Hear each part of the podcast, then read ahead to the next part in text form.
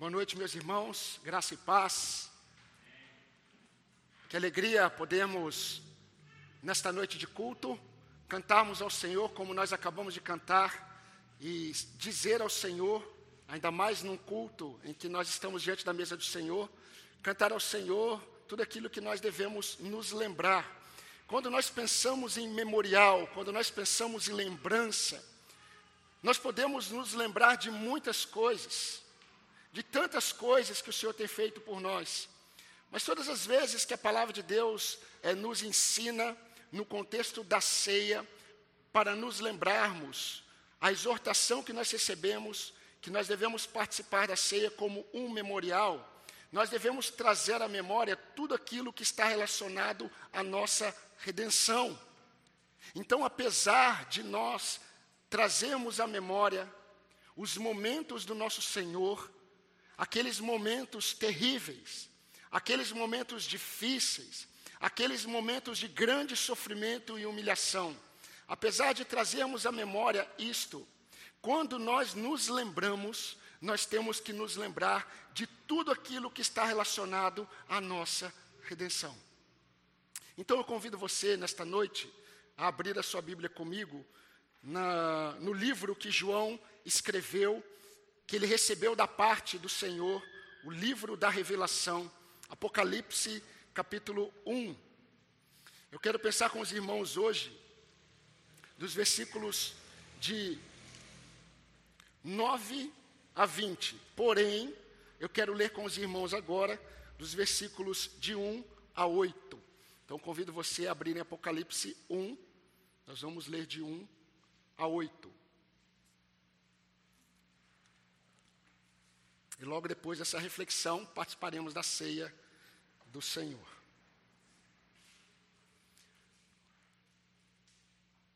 Como é bom ver você aqui. Eu me alegro muito como pastor poder saber que agora nós estamos atentos para ouvir a palavra do Senhor e que assim seja. Vamos ler o texto. Revelação de Jesus Cristo, a qual Deus lhe deu para mostrar aos seus servos as coisas que em breve deve acontecer e que ele, enviando o seu anjo, deu a conhecer ao seu servo João, que atestou a palavra de Deus e o testemunho de Jesus Cristo quanto a tudo o que viu. Bem-aventurado aquele que lê, e bem-aventurados aqueles que ouvem as palavras da profecia e guardam as coisas nela escritas, pois o tempo está próximo.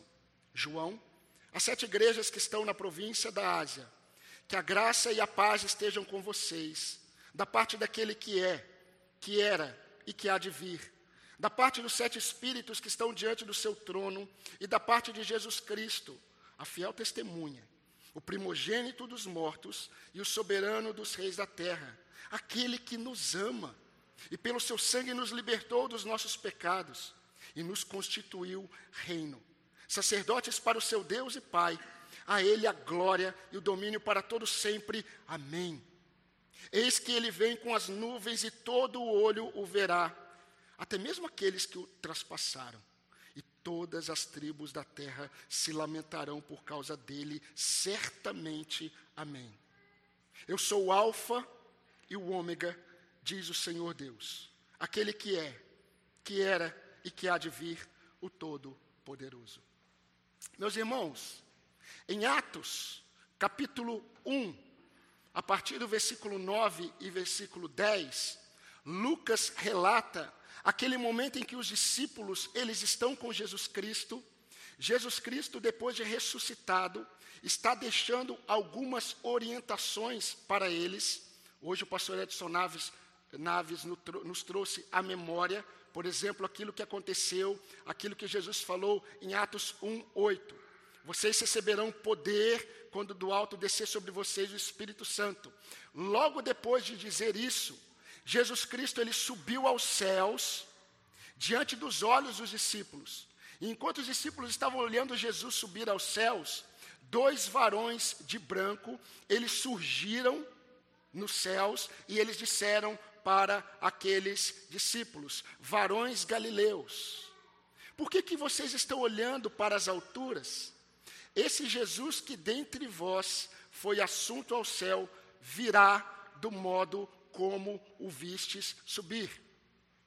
Meus irmãos, é muito importante isso, porque ter um vislumbre da consumação dos séculos em ouvir que Cristo, esse Cristo ressurreto, ele subiu, mas ele voltaria da mesma forma que ele subiu, para os apóstolos, representava o ápice da nossa redenção e o ápice do Evangelho. É impossível pensar sobre o Evangelho, é impossível pensar na morte de Jesus Cristo, em todo o seu sofrimento, sem nos lembrarmos da ressurreição e da glorificação do nosso corpo, mas principalmente daquele momento em que o Senhor virá nas nuvens com poder e grande glória para resgatar a sua noiva, a sua igreja. Entretanto, muitos cristãos que estão presentes em Atos capítulo 2, que estão felizes, que estão alegres, como o pastor hoje lembrou, Aqueles cristãos que estavam experimentando um momento em que o Espírito Santo estava agindo entre eles, no meio deles, por meio deles. Eles estavam experimentando o acréscimo que o Senhor estava trazendo pessoas convertidas para o contexto da igreja, e eles estavam perseverando juntos na doutrina, na oração, no partilhar do pão, na comunhão. Eles estavam felizes no Espírito Santo. Eles não imaginavam o que viria. Não podemos viver a vida da igreja numa ilusão. Esses discípulos de Atos capítulo 1, capítulo 2, eles não imaginavam que eles experimentariam, ainda no contexto do primeiro século, uma perseguição terrível por parte de Roma, que aconteceu no primeiro século até o terceiro século na história da igreja. Meus irmãos, quando João recebeu essa revelação de Jesus Cristo, a essa altura, para os irmãos terem uma ideia, o seu irmão Tiago já havia sido morto à espada, pela espada de Herodes. A essa altura que João recebeu a revelação de Jesus Cristo, Estevão, o primeiro diácono da igreja, um homem cheio do Espírito Santo, ele foi executado por apedrejamento pelos judeus. A essa altura que João recebeu a revelação, Pedro já havia sido crucificado por ordem do imperador Nero. Paulo, sendo cidadão romano, já havia sido decapitado a mando do imperador Nero. Meus irmãos, fora as atrocidades que os cristãos sofreram nas mãos do imperador Nero, quando ele abriu os portões do seu jardim e as pessoas se depararam com cristãos sendo queimados nos postes. O jardim de Nero foi iluminado durante uma noite inteira por cristãos. Os próprios romanos, diz a história, eles ficaram impactados com tamanha atrocidade contra os cristãos. Aqueles cristãos que estavam felizes ali no Espírito Santo, eles não imaginavam que tudo isso iria acontecer. Agora, por volta de 90 a 95 depois de Cristo, nós estamos vendo este velho homem, João. João está preso numa ilha, não no contexto de Roma. Ele está preso em uma ilha na Grécia, a ilha de Pátimos. Era uma ilha é, que era uma prisão preparada para pessoas consideradas um perigo para Roma. E João está preso ali, a mando do imperador Titus Flávios Domitianos. Meus irmãos, a dinastia flaviana foi uma dinastia de imperadores romanos que trouxe muita dor para a igreja de Cristo. E João está nesse contexto. Agora, os irmãos precisam entender que João, no versículo 9, ele diz que ele está preso na ilha de Pátimos por causa do Evangelho. Não é isso que diz a sua palavra, a sua Bíblia? A sua Bíblia? Ele está preso por causa do evangelho de Cristo na ilha de Pátimos. Não se preocupem com esses seres voadores, não são anjos e não vão nos atrapalhar. Se não entrar na boca do pastor. Aí será um perigo. Mas, meus irmãos, o livro de Apocalipse, ele não foi dado a João para produzir medo na igreja. Para produzir medo nos não crentes. Agora, o livro de Apocalipse foi dado para a igreja para produzir consolo, renovo, fortalecimento. É que os crentes ficam tão presos às figuras que se esquecem do propósito. E eu pretendo rapidamente passar para os irmãos o propósito de João ter recebido essa, essa revelação para ser enviado às sete igrejas da Ásia.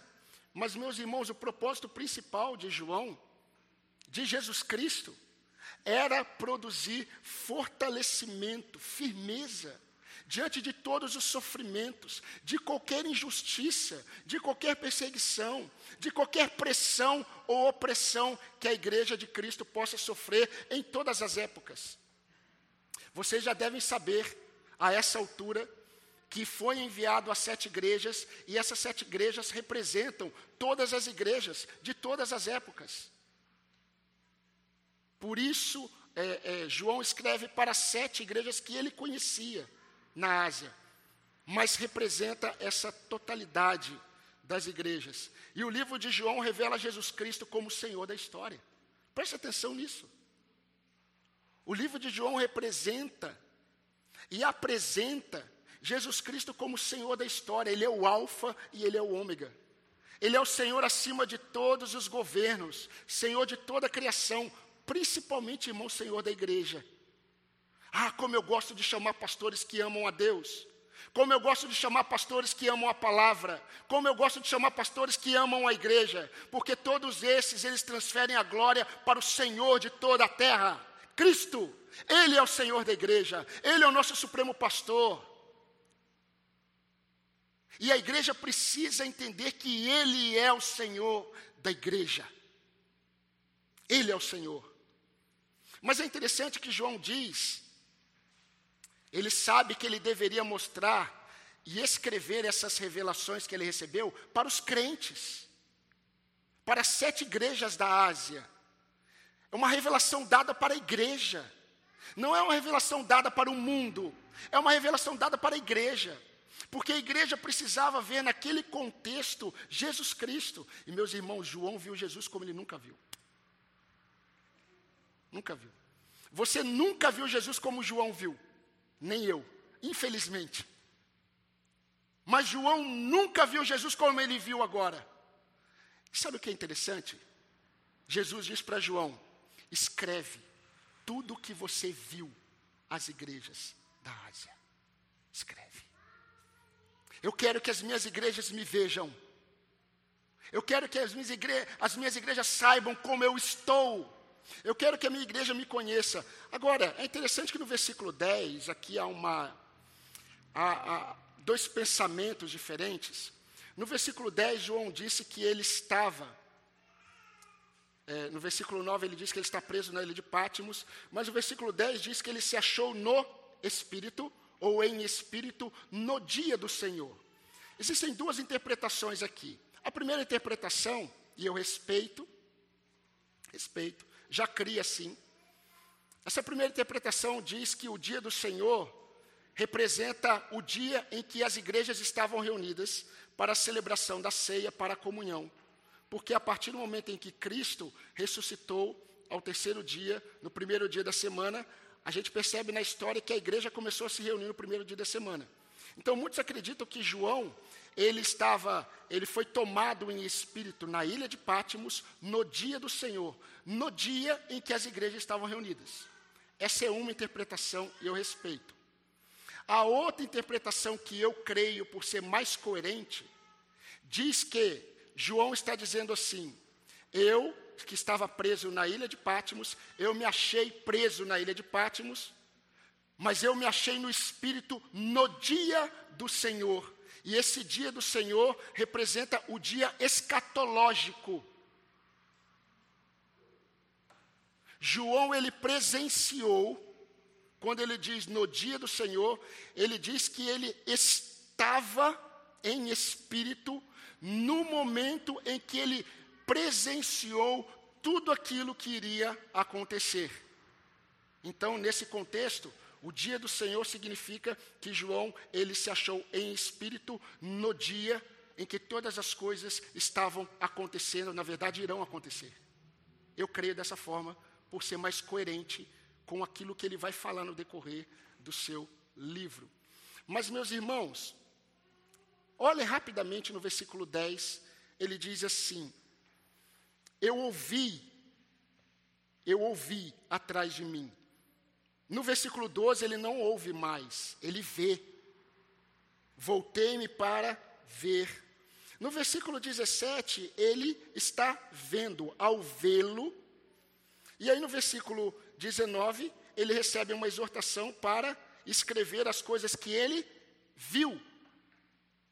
Agora, tudo que João ouviu e tudo que João viu deveria ser enviado às sete igrejas da Ásia. Mas, queridos, antes de ter a primeira visão, e eu quero compartilhar com vocês rapidamente sobre essa primeira visão, que é o alvo da nossa exposição hoje, João escreveu sobre Jesus. E olha o que ele escreveu sobre Jesus. Nós já lemos já, mas no versículo 5 a 7. Ele é fiel testemunha, ele é o primogênito dentre os mortos, ele é o soberano dos reis da terra, ele é aquele que nos ama, ele é quem nos libertou dos nossos pecados pelo seu sangue. Ele é quem nos constituiu reino e sacerdotes para o seu Deus e Pai. Ele é quem virá sobre as nuvens e todo o olho o verá, até aqueles que o traspassaram. E João termina esse prólogo da seguinte forma: com uma afirmação do próprio Deus. Porque Jesus está dando a João uma revelação que ele recebeu do Pai. O Pai revelou ao Filho, e o Filho, enviando um anjo, revelou a João. E João deveria escrever para as igrejas. E como que termina esse prólogo? Aquilo que João fala sobre Jesus termina assim: Eu sou o Alfa, eu sou o Ômega, diz o Senhor, aquele que é, no grego diz, aquele que está sendo, aquele que era e aquele que há de vir o Todo-Poderoso. Eu gosto dessa tradução original, aquele que está sendo. Porque ele não apenas é, ele está sendo, ele está manifestando a deidade dele, ele continua a agir como o Deus Todo-Poderoso. Queridos, essa declaração sobre Jesus é a base para todas as visões no livro de Apocalipse. Os irmãos vão se lembrar que nós fizemos uma série de observações na oração sacerdotal de Jesus em João capítulo 17. E eu intitulei essa série de mensagens de verdades, verdades reveladas pela verdade encarnada. Eu não sei se vocês se lembram. Eu quero pensar com vocês hoje e na próxima ceia sobre verdades reveladas da verdade exaltada. Porque o que nós ouvimos lá em João 17 foram verdades expostas pela verdade encarnada. Agora o que nós estamos observando aqui em João são verdades reveladas pela verdade exaltada. Isso faz toda a diferença no livro de Apocalipse. E qual é a primeira verdade que eu gostaria de destacar para os irmãos e é tão prático para nós? Meus irmãos, a primeira verdade que a igreja de Cristo precisa perceber é a verdade além dos eventos terrenos. A verdade além, que está além dos eventos terrenos. Queridos, queridas irmãs, uma coisa é ter conhecimento de como nós devemos nos portar ou nos comportar diante dos sofrimentos, diante das aflições, diante das perseguições, diante das pressões, diante de todas as opressões por causa da verdade. Uma coisa é nós termos conhecimento, eu devo agir assim. Outra coisa muito diferente é você conseguir se portar conforme você sabe quando você está passando pela perseguição, pela aflição, pela pressão, pela opressão por causa da verdade. E por que, que eu estou dando essa ênfase, queridos? Quando nós lemos um texto bíblico, nós precisamos primeiro tentar discernir o que aqueles primeiros leitores do livro eles estavam experimentando. Quando aqueles crentes leram esse livro da revelação, os eventos que estavam presentes, meus queridos, representavam para eles diretamente instabilidade, insegurança, incertezas e sofrimentos. Esse era o contexto dos crentes no período em que João recebeu a, a revelação e as revelações. Eles estavam debaixo da dinastia flaviana. Para os irmãos terem uma ideia, Titus, Titus, ele foi um general que destruiu Jerusalém em 70 depois de Cristo. E depois se tornou imperador. Jerusalém já estava destruída quando Tito assumiu o império. E a dinastia flaviana, eles colocaram uma. Na verdade, não foi nem a dinastia flaviana, foi o próprio Senado, que eles gostavam tanto da dinastia flaviana, foram três imperadores flavianos, que eles colocaram um título para esses homens. E todos aqueles que faziam parte do império deveriam adorá-los. E eles eram chamados de Domitus, Dominicus etus Deus. Isso significa somos senhores e Deus. E todos deveri, deveriam adorar esses imperadores. Nesse período em que João está preso em Pátimos, a igreja está debaixo de um decreto imperial para adorar e reconhecer o imperador de Roma como Senhor. E nós vamos perceber que a igreja não poderá, por muito tempo, estar submissa a decretos reais. Nós seguimos decretos de homens até o momento em que nós percebemos que nós não nos estaremos é, negando a nossa fé. Mas vocês conseguem imaginar o contexto da igreja nesse momento. E meus irmãos, a igreja que a, a perseguição que viria no segundo século seria terrível. Terrível. Muitos crentes morreram. E em cada província romana, porque nesse contexto de João, as perseguições eram locais. Não era em todo o império como aconteceu no segundo século. No segundo século, todos aqueles que estavam debaixo de Roma deveriam perseguir os cristãos. Nesse período de João, a perseguição era local. Agora, queridos, João, ele mostra no versículo 9 essa realidade quando ele escreve assim: Eu, João, irmão e companheiro de vocês. Eu acho muito interessante a humildade de João. João era o último apóstolo vivo. Ele tinha autoridade apostólica. João provavelmente foi, foi um homem que fez sinais, talvez muitos, por ser um apóstolo de Cristo. Ele era o único que estava vivo, e quando ele escreve para as igrejas, ele diz assim: Eu, João, irmão e companheiro de vocês.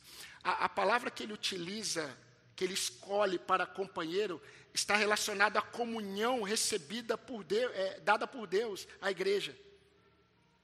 E ele começa a usar esse termo é comunhão. E ele diz assim: Eu, João, irmão e companheiro de vocês, eu, João, que tenho comunhão com vocês na tribulação. Não é isso que ele diz? Comunhão na tribulação, no reino. Isso significa, nós fazemos parte do mesmo reino. E comunhão na perseverança em Jesus. Nós estamos juntos nessa perseverança em Jesus Cristo. Agora, queridos, preste atenção, porque agora começa.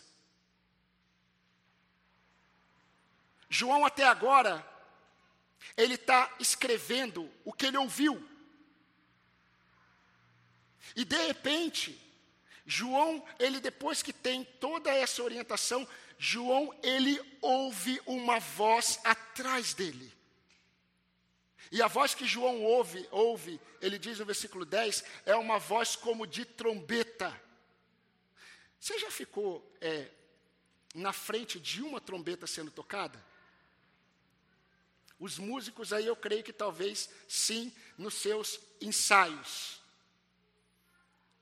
João ele ouve uma voz como uma voz de trombeta. Você consegue imaginar uma trombeta sendo tocada baixo? Eu, eu estou parado e de repente uma trombeta toca atrás de mim, eu acho que eu grudo na parede. Ele está em pé naquela visão e ele ouve uma voz como de trombeta. E é interessante que ele vai dizer no versículo 15 que é uma voz como de muitas águas. Você pode imaginar um mar batendo na pedra. E João, provavelmente, quando ele ouviu, ele ficou assustado. Ele já deve ter ficado trêmulo. É lógico, é óbvio. Se eu ouço uma voz como essa, eu me viro.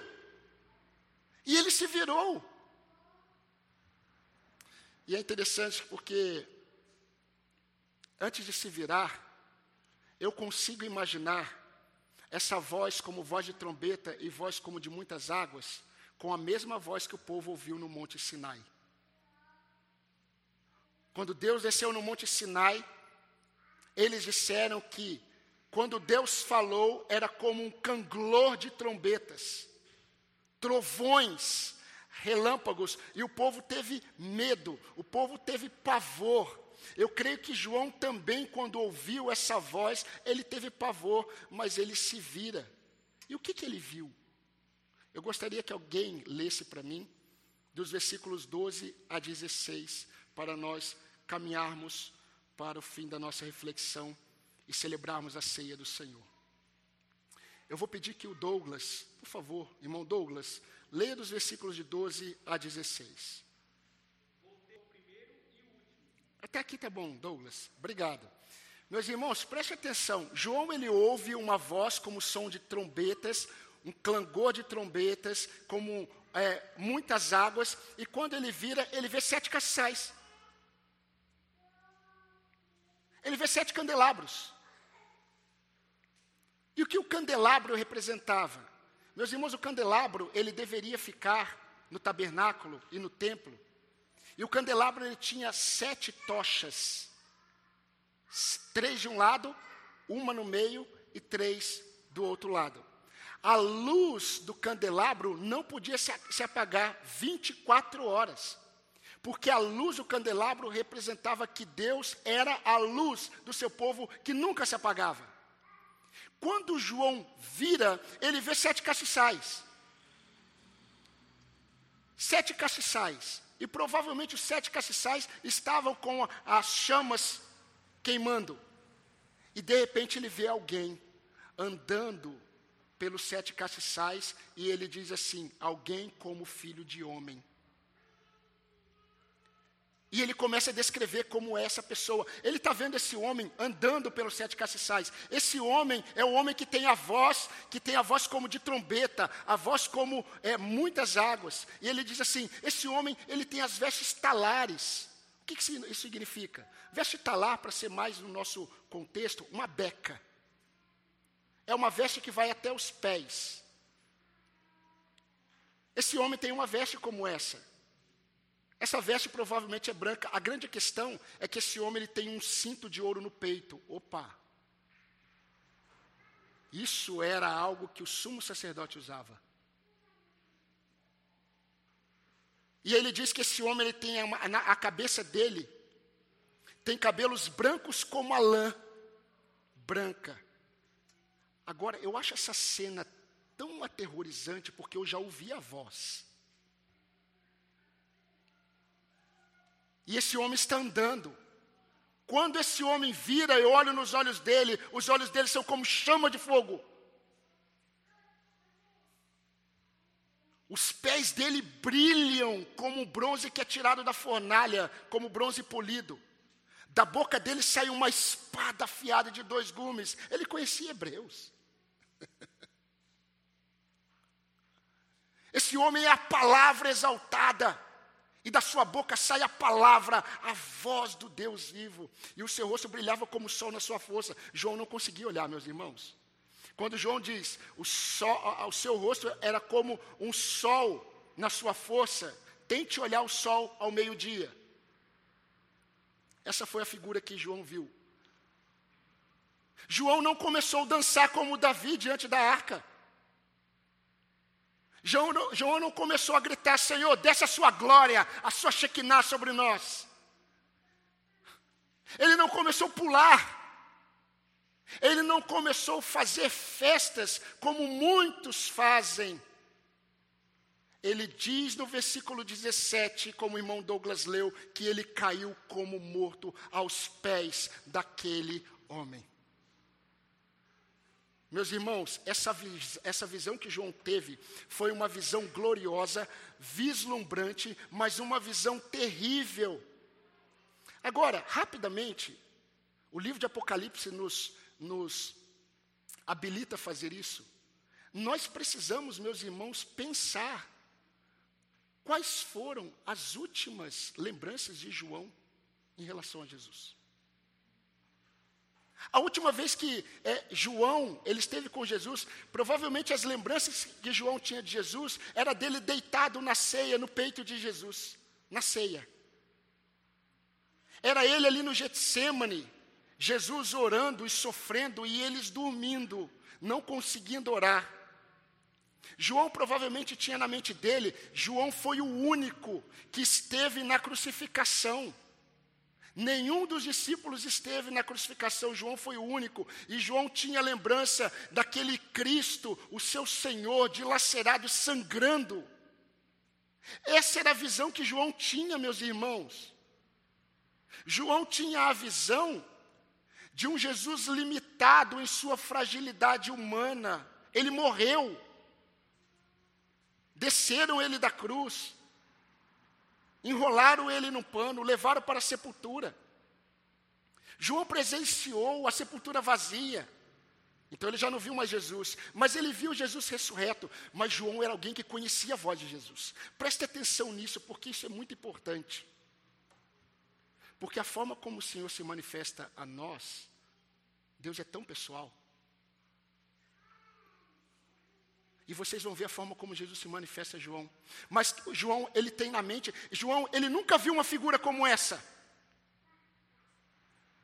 E João tem na mente, por exemplo, o último momento dele com Jesus na fogueira, na praia. Jesus restaurando Pedro. E João presente ali, andando com Jesus e Pedro. E Jesus falando, Pedro, apacenta as minhas ovelhas. João tem essa lembrança de Jesus Cristo. Agora, meus irmãos, depois de muitos anos, João é um velho. Todos morreram. Cadê Paulo? Decapitado. Cadê Pedro? Crucificado. Estevão apedrejado. Os cristãos estão morrendo. João, muitos ficaram, estão lá queimados, pendurados na, no jardim do imperador, comidos por feras. E João se lembra de Jesus ressurreto. Mas, meus irmãos, o que, o que Jesus mostra para João, João nunca viu. João ainda viu Jesus subindo aos céus, lá em Atos 1, 9. Mas ele nunca viu um, João, um Jesus como Jesus representa agora. Meus irmãos, agora João, nesse momento difícil, ele está vendo o Senhor da sua fé. Ele está vendo o verdadeiro Dominus et Deus. E quando João está caído como morto, meus irmãos, tem coisas que a gente não consegue pela nossa própria força. Eu creio que João, se quisesse levantar, ele não conseguiria. A Bíblia diz que Jesus estende a sua mão direita, toca João e diz: Não temas. Essa voz João conhecia. Essa ele conhecia. Vamos voltar um pouco. Pedro diz assim: Vou pescar. Está tudo perdido. Foi só um período três anos. Vou voltar a pescar. Eu preciso cuidar da minha casa. João diz assim: Ah, eu vou com você. Os outros, alguns discípulos, eu também vou. E ele sai para pescar. Jesus aparece na praia. E Jesus diz assim: pegaram alguma coisa? Não, pescamos a noite inteira. Estão lembrados? Jesus ele faz da mesma forma como foi o chamado. E aí o que é interessante, meus irmãos, é João. Porque quando Jesus começa a falar, joguem a rede para o lado direito. E quando eles pegam, e pegam muitos peixes, João diz assim: É o Senhor. Pedro pula na água. e deixa os outros sofrendo lá atrás. Mas João é alguém que reconhece a voz do Senhor. Quando ele está caído diante dessa figura terrível, gloriosa, esplendorosa, toca nele e diz assim: Não temas. Eu consigo imaginar na mente de João assim: Não temas, João. João, não temas, sou eu. O Jesus que andou com você. O Jesus que você se deitou no meu peito. O Jesus que esteve lá na praia com você, que você viu subindo, sou eu. Mas você nunca teve uma visão verdadeira de mim, e eu quero que você escreva o que você viu para as igrejas. Eu sou este que tem os olhos como chama de fogo.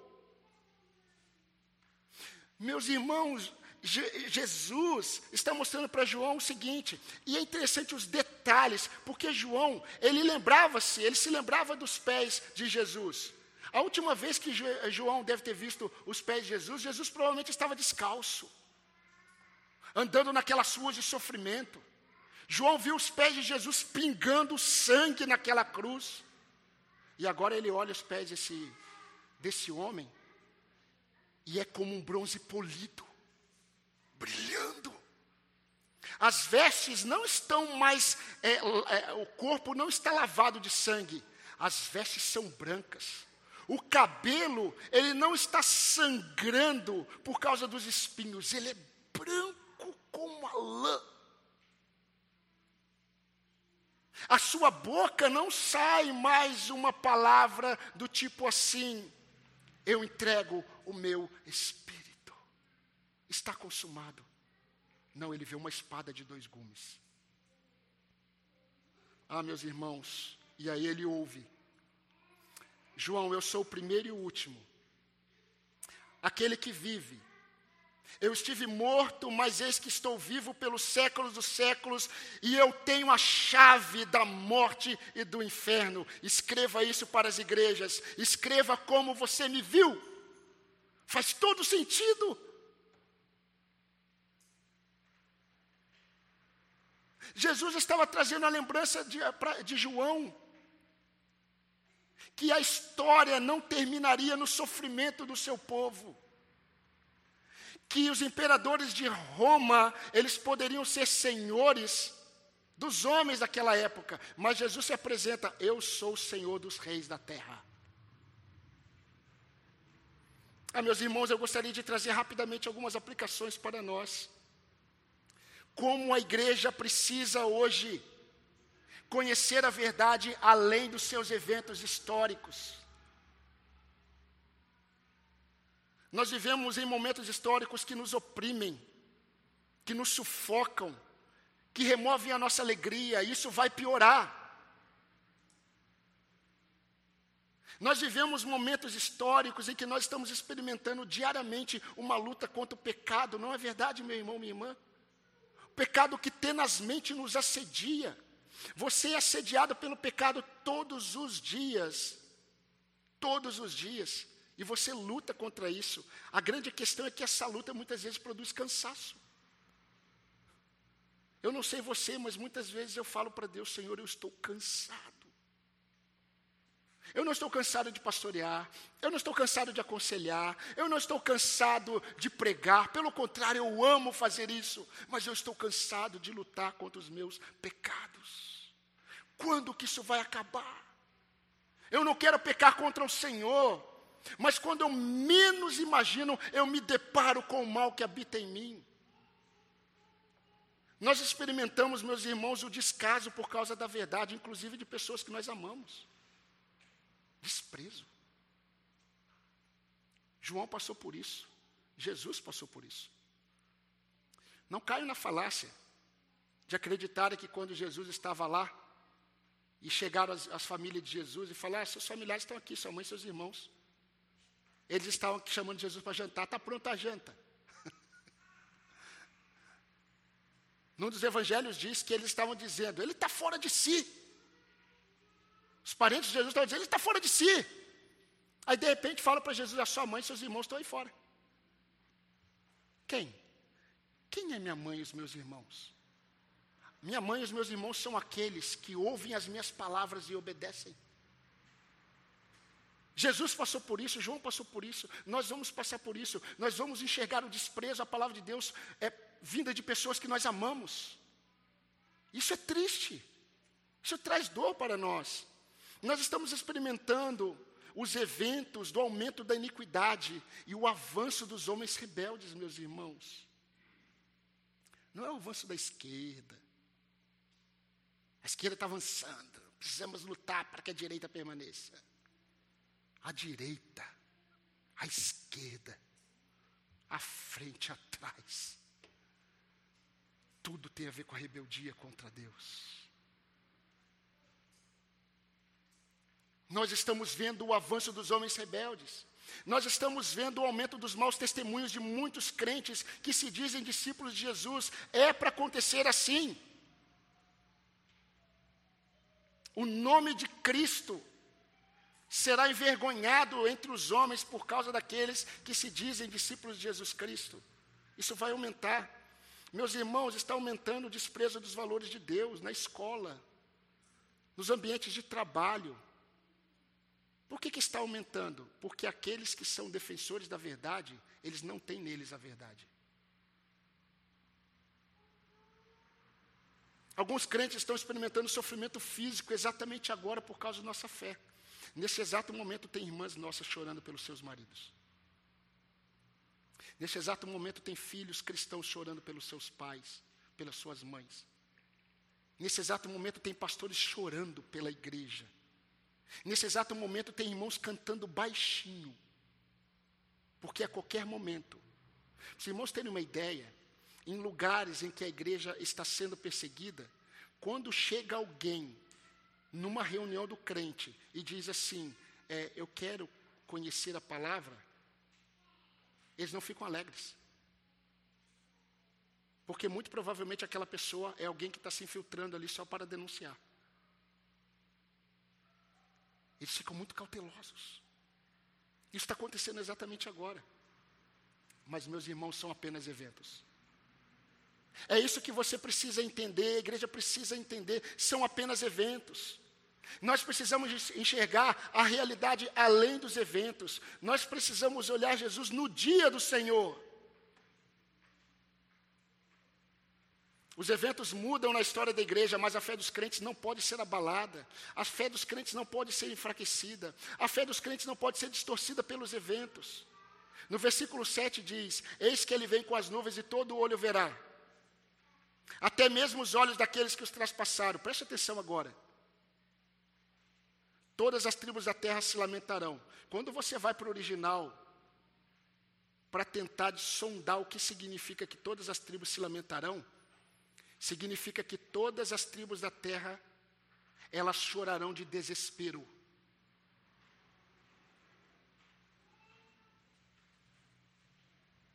Em todas as tribos da terra, homens estarão chorando de desespero no grande dia do Senhor. E eu preciso fazer essa pergunta para você. Será que nesse grande dia você estará incluído nesse grupo que ficará desesperado? Que chorará de desespero? Ou você é alguém que estará feliz, alegre com a redenção do nosso Senhor? Os efeitos dessa revelação de Jesus, preste atenção, produziu consolo produziu consagração, produziu fortalecimento de propósitos e alvos na vida daqueles que deram ouvidos ao que o Espírito diz às igrejas. Naqueles que deram ouvidos àquilo que o Espírito disse e que o Espírito tem dito às igrejas. Meus queridos, na ceia, na ceia com os discípulos, Jesus mostrou que havia sim a realidade, a realidade do sofrimento dele. Mas ele deixou claro que essa realidade, ela ia além dos eventos terrenos. Há uma realidade muito superior. E ela é real. Ela é real. Deus, o Pai, queria que a igreja, as igrejas, vissem Jesus Cristo não apenas como Senhor, mas como Senhor exaltado acima de todas as nações. como aquele que estará de pé quando todos estarão prostrados diante dele. Isso é muito importante. João 16, 1 e 2, na ceia, você não precisa abrir, porque nós até lemos. Jesus disse assim para eles: Não se turbe o coração de vocês, creiam em Deus, creiam também em mim.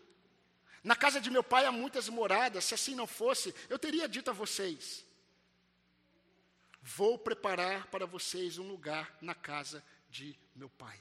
Isso foi dito ainda na ceia. Agora Jesus ele é, se revela para João não apenas como alguém vivo, mas alguém que está vivo e exaltado com poder e glória. Temido por Satanás. Temido pelos demônios. Senhor absoluto sobre Roma. E Senhor absoluto sobre qualquer coisa. E meu querido irmão, Senhor absoluto sobre a sua vida. Apesar de todas as dores, todas as dores, todas as lutas, todas as dificuldades que você experimente, sabe onde que deve estar o seu contentamento? Na verdade. Na verdade, além dos eventos. Na verdade, que vai além de tudo o que está acontecendo. O contentamento do crente, ele está na realidade que nós temos um Senhor que é o soberano dos reis da terra. Não há nenhuma informação de homens que produza temor do meu coração. Não, não há nenhuma possibilidade de pandemias, de epidemias, de doenças que possa produzir em mim uma remoção da paz que excede todo o entendimento e do contentamento que Cristo produz, porque a minha vida está alicerçada naquele que é o Senhor de toda a terra. Salmo 46, 10 diz assim: preste atenção, aquietem-se e saibam que eu sou Deus. Eu sou exaltado entre as nações, sou exaltado na terra.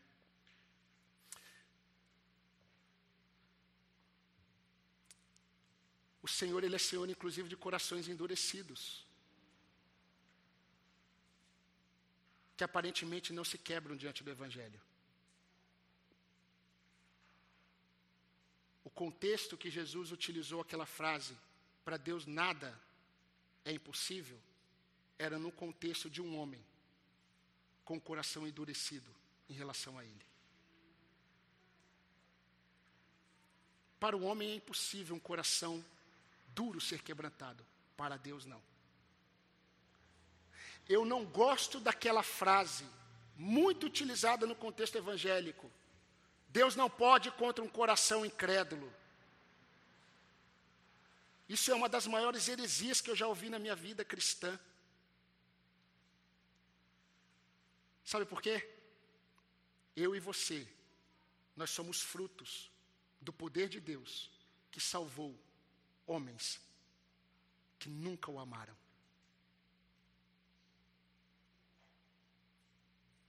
Então, cuidado para não olhar para aquelas pessoas que você tem orado por elas com o coração endurecido, confiando na capacidade delas em obedecer. Jesus Cristo, Ele deseja que nós tenhamos ousadia para testemunhar, meus irmãos. Meu irmão, minha irmã, não é para você ter vergonha do Evangelho. Jovens, ali na escola, você fica envergonhado por causa de Cristo? Porque podem falar algo de você, contra você. Você pode perder a amizade, perca todas as amizades do mundo, mas permaneça firme no seu testemunho em Jesus Cristo. Não há nada melhor do que estar de pé diante do Senhor. Todo aquele que se envergonhar de mim diante dos homens, será envergonhado diante do meu Pai. Agora, todo aquele que me reconhecer diante dos homens será exaltado diante do meu Pai. E você tem vergonha de homens, de dizer o que você crê? Deus não nos deu um espírito de covardia, mas de ousadia, para testemunharmos da fé que nós cremos. Ah, mas eu estou é, é sendo agora, no, eu estou numa entrevista para uma televisão e disseram para mim: Olha, não fale nada sobre a sua fé. O quê? Peça para eu não falar nada sobre o que vocês querem, mas eu não vou falar sobre a minha fé? Ainda mais se um dia eu for um pastor. Um dia, se um dia eu for, pastor eu sou, se um dia eu for um pastor que tiver essa oportunidade de estar diante de uma televisão para testemunhar, eu não vou ficar utilizando palavras filosóficas, eu vou dizer: o meu redentor vive. E se você não se arrepender, não se dobrar diante dele, você perecerá. Ah, mas vão fechar as portas. Quem abre porta e fecha é o Senhor. Eu não posso me posicionar como crente no meu trabalho, que eu vou ser mandado embora. Quem é o Senhor que te sustenta?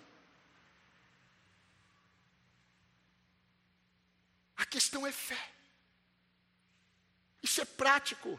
Tenhamos ousadia para pregar, para nos posicionar, meus irmãos. Somente os salvos têm a mensagem de vida e a verdade sobre a morte. Eu tenho as chaves da morte e do inferno diz o Senhor. Mas eu sou o seu Senhor, João, e o Senhor das igrejas. Estive morto, mas eu estou vivo. Cuidado, queridos, e agora terminando mesmo. Cuidado com as propostas de entretenimento que te distraem da realidade do combate. Por que, que você vai assinar Netflix? Se você não tem tempo para ler a Bíblia. Você está estressado e precisa de entretenimento? O entretenimento é bom. Da mesma forma que ele é um dos maiores laços. Homens como Leonardo Ravenhill, homens do passado, eles pregavam de forma dura contra o entretenimento. Eles pregavam de forma dura contra aquilo que Hollywood trazia como proposta. E todos os programas a Disney e tantas outras coisas. E os crentes estão gastando, investindo a sua vida em entretenimento. Você está num combate. Nós estamos num combate.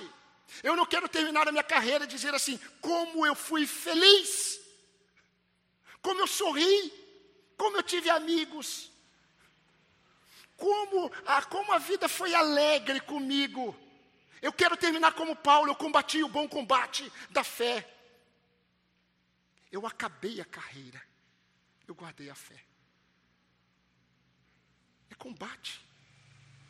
Nós não fomos chamados para terminarmos nossa caminhada cristã dizendo exatamente isso, como eu curti a vida. Você está no combate, meu irmão, você está no combate, minha irmã. Nós estamos no combate. Persevere. Persevere, sendo mais prático para você. Persevere na luta contra os seus pecados. Persevere. Persevere. Persevere em sua devoção pessoal e familiar. Homem, você está tendo dificuldade de reunir sua família para orar, não desista. Mulher, o seu marido não está se posicionando e chamar você para orar, não fique acusando ele, ajude-o. Persevere em preservar o seu casamento para o louvor da glória de Deus. Não cogite pensamentos que nunca foram pensamentos do Senhor. Persevere na luta pelos seus filhos, na dependência do Senhor. A mudança da escola pode até ajudar um pouquinho o seu filho a não ser influenciado, mas ele tem dentro dele o coração pecador. Lute pelo seu filho, mas de joelho.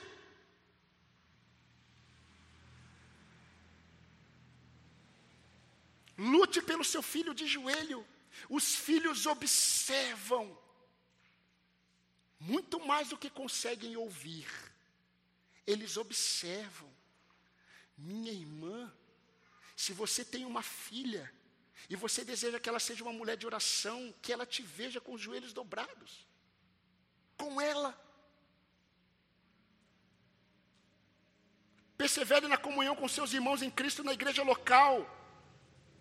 Quando Cristo voltar, muitos crentes estarão assistindo a série da Netflix enquanto a igreja estará reunida em adoração, em culto, em oração. Eu não estou falando que seja pecado essas coisas. Eu estou falando que essas coisas distraem tantas outras coisas.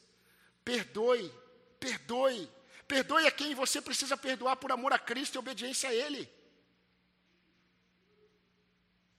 Não fique colocando a postura e a necessidade de perdão cozinhando em banho-maria. Se posicione por amor a Cristo. Troque a sua busca pela boa aparência exterior, pela piedade interior.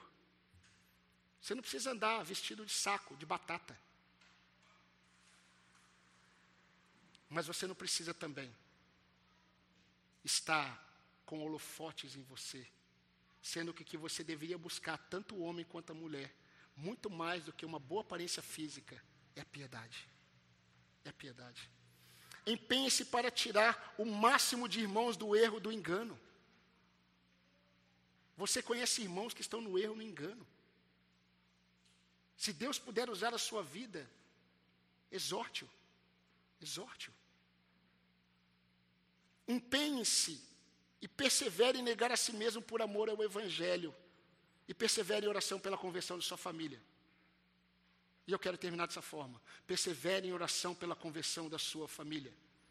Você não quer, eu não quero, que para eles seja um dia de choro, de desespero. Precisamos orar. Combata até o fim o bom combate da fé. E eu termino com esse texto de Paulo. Porque desde agora, desde agora, me está guardada a coroa da justiça, que o Senhor, reto juiz, me dará naquele dia. E não somente a mim, mas a todos os que amam a sua vinda. 2 Timóteo 4, 8. Amém, irmãos? Amém.